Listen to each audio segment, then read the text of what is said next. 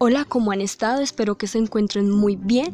Quiero contarles que hoy tengo mucho que aportarles, ya que hoy hablaremos de la adicción a la comida.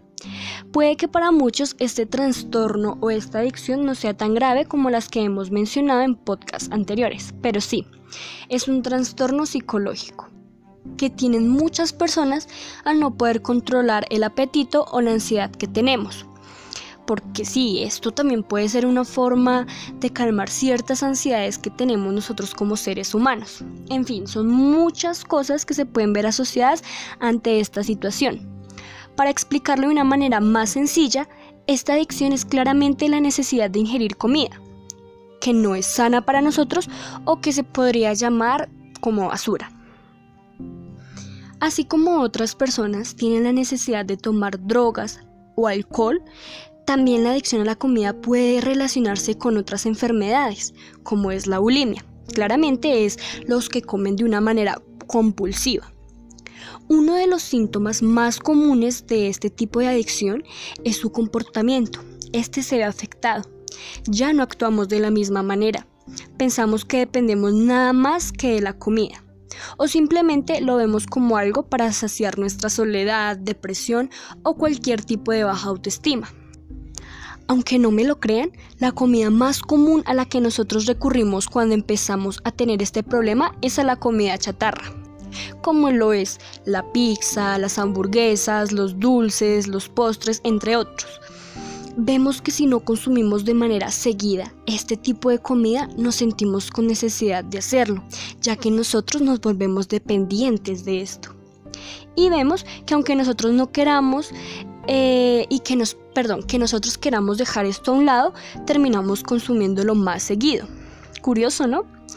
Pues nosotros empezamos a, tomar una gran cantidad de peso, acumular grasas que pueden ser mortales para nuestra salud. Sí, es más grave de lo que pensamos.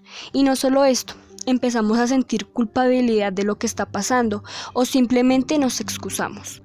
Y esto empieza a tener normalidad en nosotros. Ya no lo vemos como algo que se salió de nuestras manos, se vuelve como una forma de vivir. Nosotros, al ver la gravedad del asunto, no buscamos ayuda. ¿Por qué? Porque sentimos vergüenza, nos sentimos, como mencionaba antes, culpables.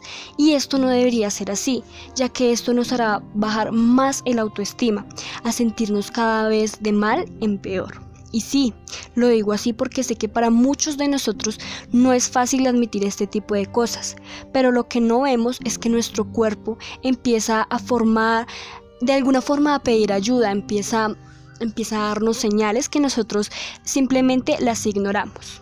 Bueno, existe algo llamado la dopamina. ¿Qué es? La dopamina es uno de los principales neurotransmisores que se encargan de hacernos sentir bien.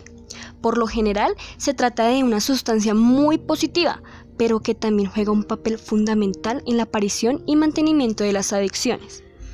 La que tiene que ver con la comida no es una excepción, así lo afirma nuestros colegas de la página Lifeder. Nuestro cuerpo comienza a perder nutrientes vitales para nuestro desarrollo, nos sentimos desnutridos a pesar de que nosotros aportamos altos niveles de comida energética. Y nosotros empezamos a sentir que tenemos hambre a pesar de que ya hayamos comido. Por eso yo les reitero, si te sientes identificado con lo que acabé de decir y si te sientes y sientes que esto ha generado un cambio en ti, no te avergüences a lo que digan los demás. Dile a alguien de confianza, consulta a un médico, cuenta tu problema, pero no te quedes callado. De seguro hay gente que quiere ayudarte.